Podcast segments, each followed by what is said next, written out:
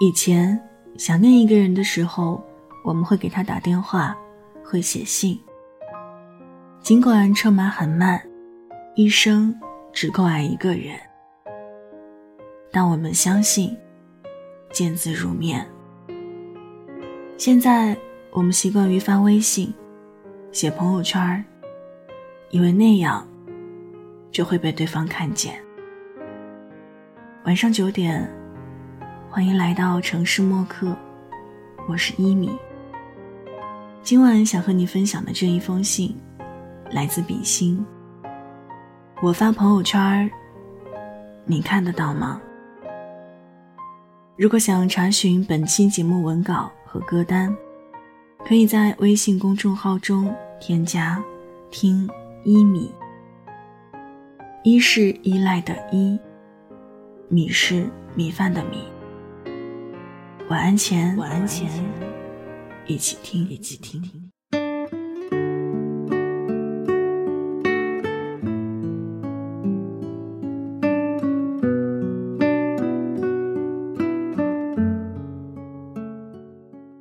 微信好友分组这个功能很神奇。自恋傲娇的人把它设置为没我美的、比我丑的和暗恋我的；陷入爱河的人把它设置为我喜欢的人和除他以外的人；到处撒网的人把它设置成捞捕难度系数八分、五分、三分以及备胎。而大多数人更多的只是简单的设置成老板、同事、同学、普通朋友、死党、恋人、家人等等。好友分组就像是一层过滤网，通过它达到把个人生活和工作分开，把秘密心事和共享状态隔开，既保护了自己的发言欲，也没有太限制自己倾吐的自由性。那些发给不同人看的朋友圈，让不同的人看到了我们想展示给他们看的一面，从而建立起了我们不同的朋友圈人格。朋友圈也成了一个多元化的圈子。也正因为这样，有些小心翼翼编辑出来的朋友圈，小部分人可见却等不到回应，会让发出来的人感到失落。发后就感觉自己矫情或者神经质，没过多久便删掉了。所以有一天我发了一条状态，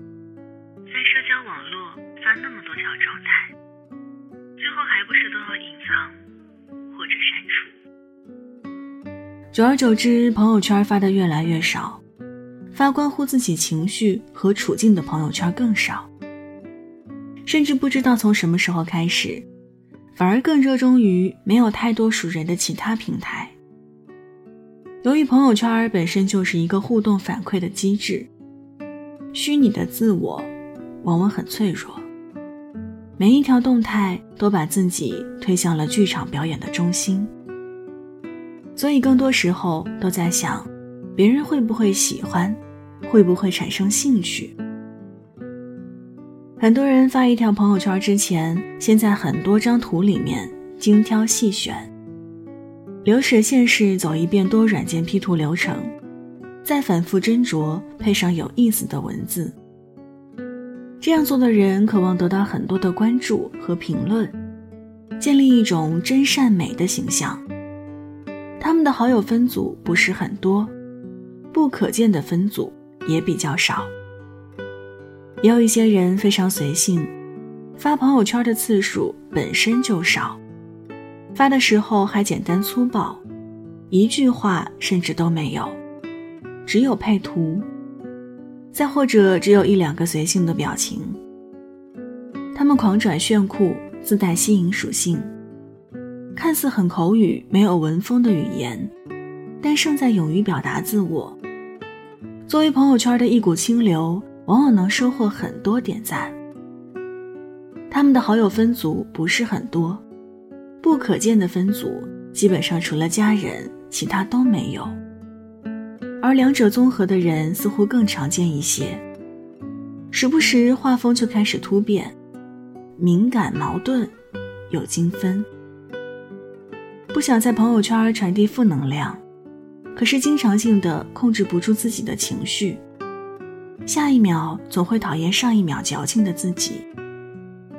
他们的好友分组很多，不可见分组依据发的那条朋友圈而定，可以说是朋友圈的戏精，相当精力充沛了。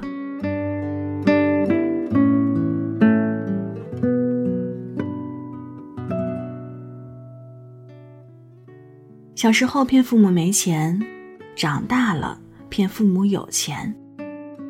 同样，小时候哭着骗父母身体不舒服要抱抱，而长大了，却笑着骗父母一切都好，不必担心。所以在微信好友分组家人那一栏里，他们能看见的，全是好的那一面。要是你发一条暗示心情不好或者遇到困难的朋友圈，他们看到之后会立马打电话给你，甚至连夜赶到你所在的地方。你明白，不让他们担心才是你最应该做的。他们的安慰还会让你产生自责心理。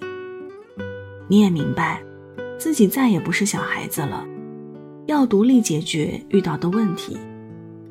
所以。你不会让他们看到。如果你呼朋唤友去蹦迪，在鱼龙混杂的酒吧深夜买醉，他们看到后会紧张会不安，夺命连环似的 call 你快点回家，一整夜都睡不好。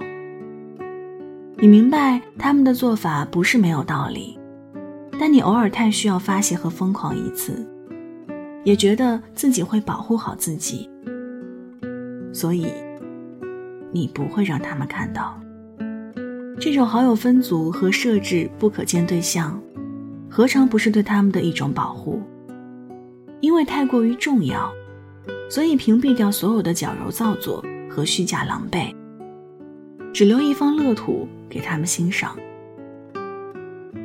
昨天和橙子聊天的时候，她说有一次和男朋友吵架，一个人提着行李箱去赶飞机。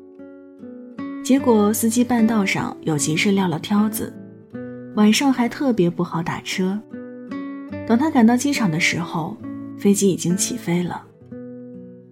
无助的他一个人哭了好久，但他屏蔽了家人和好友，发了一条朋友圈。我问他，为什么不告诉我们这件事儿？他摇摇头说：“你们都在别的城市。”告诉你们，不仅会增加你们的焦虑，对我也没有什么实质性的帮助。我想等事情解决了再说。我们总是习惯性的认为，对方愿意赤裸裸的面对你，才是真的爱你和信任你，却忘了，真正想对你好的人，每一个细节都在为你考虑。也许你们不会天天联系，可一条简单的状态，对方就可以觉察判断出你的近况和并不好的情绪。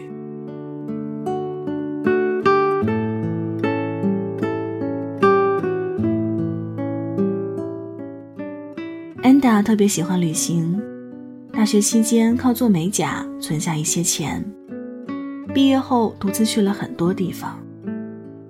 每到一个地方，不仅品尝当地美食，还会去欣赏当地的人文景观和自然景观，然后拍下很多照片打包发朋友圈。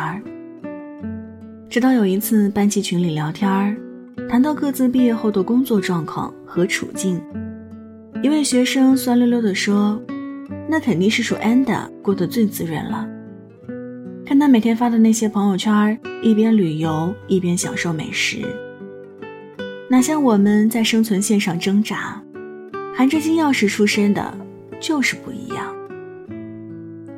群里立马变得安静许多，但还是有几个人发着六六六的表情。安达看到之后，生气之余退出了群聊，并把那个女生和跟着回应的几个人单独拉到一个分组里。然后发了一条朋友圈。儿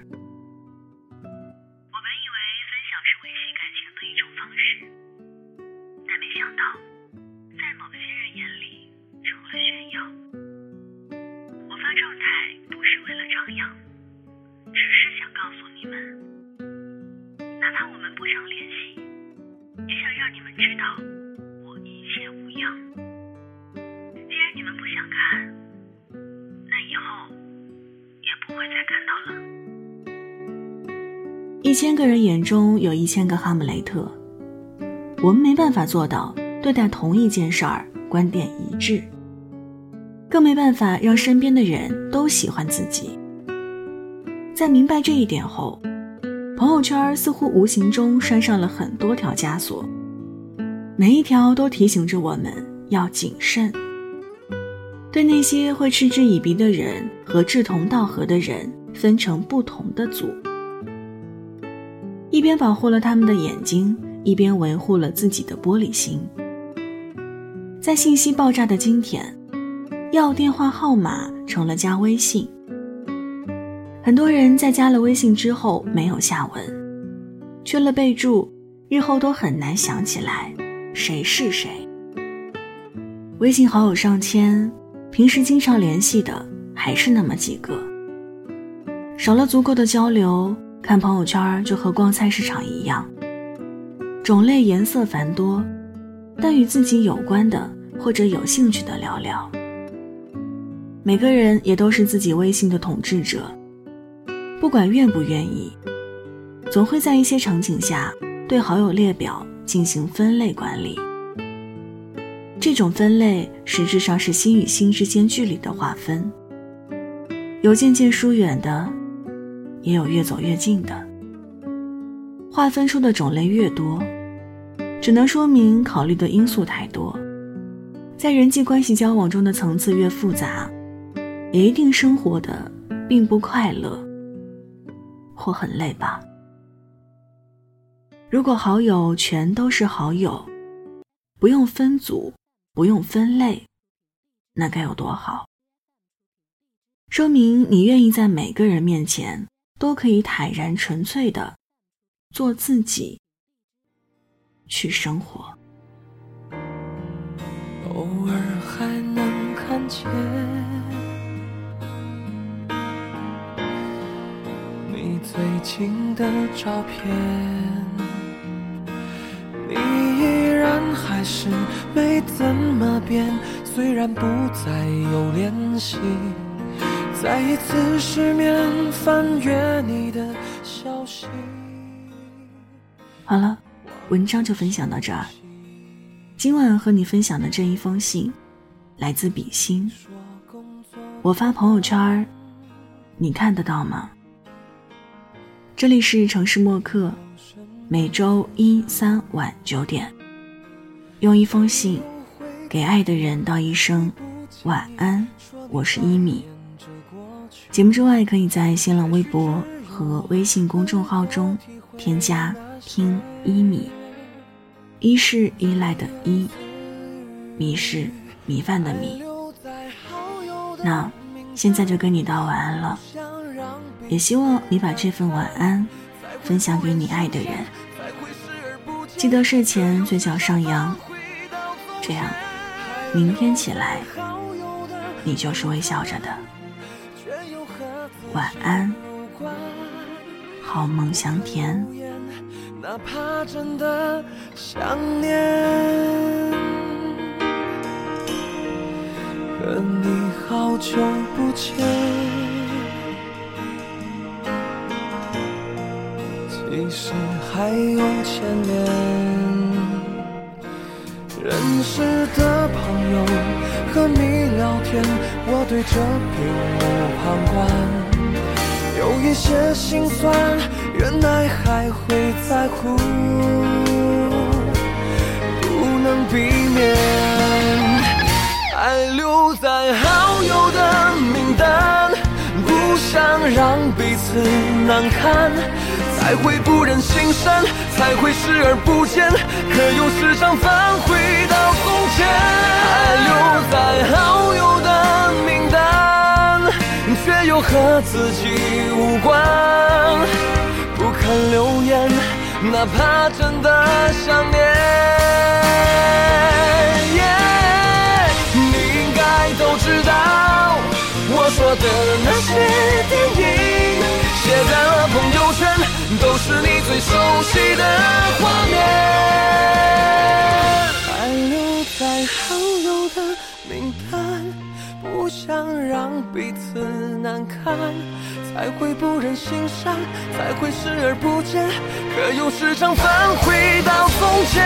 还留在好友的名单，却又和自己无关。不看留言，哪怕真的想念。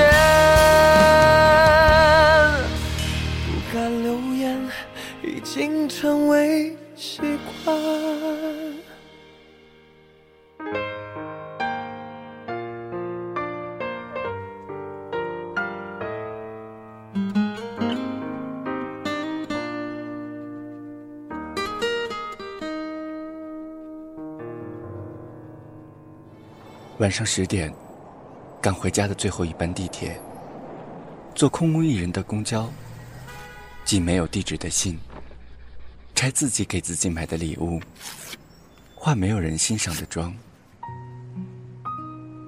我们在白昼扮演别人，却想夜晚要一个拥抱留念。程序墨客，用一封信找回被遗忘的曾经。